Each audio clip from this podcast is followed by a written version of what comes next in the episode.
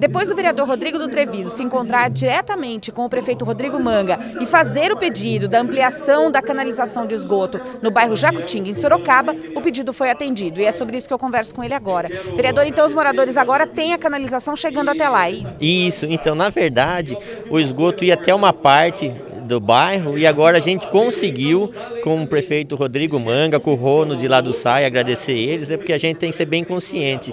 Quando for para cobrar, a gente cobra, e quando for para agradecer, tem que agradecer. E eles conseguiram mais 6 mil metros de rede de esgoto para o bairro Jacutinga.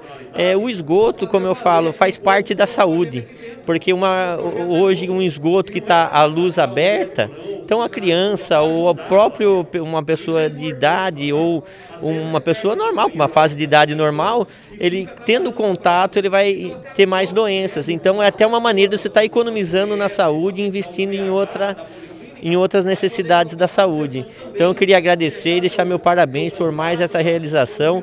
O povo do Jacutinga agradece, através do Rodrigo, o prefeito e o Ronald do SAI. Muito obrigado. Vereador, a todo momento o senhor tem mostrado aí, feito esses pedidos, trazido aqui não só ao Legislativo, mas levado também ao Executivo essas necessidades da população. Como é que as pessoas fazem para entrar em contato com o senhor e com o gabinete para trazer essas demandas? Então, pessoal, eu acho um meio muito fácil, ou pelo telefone na, na Câmara, né?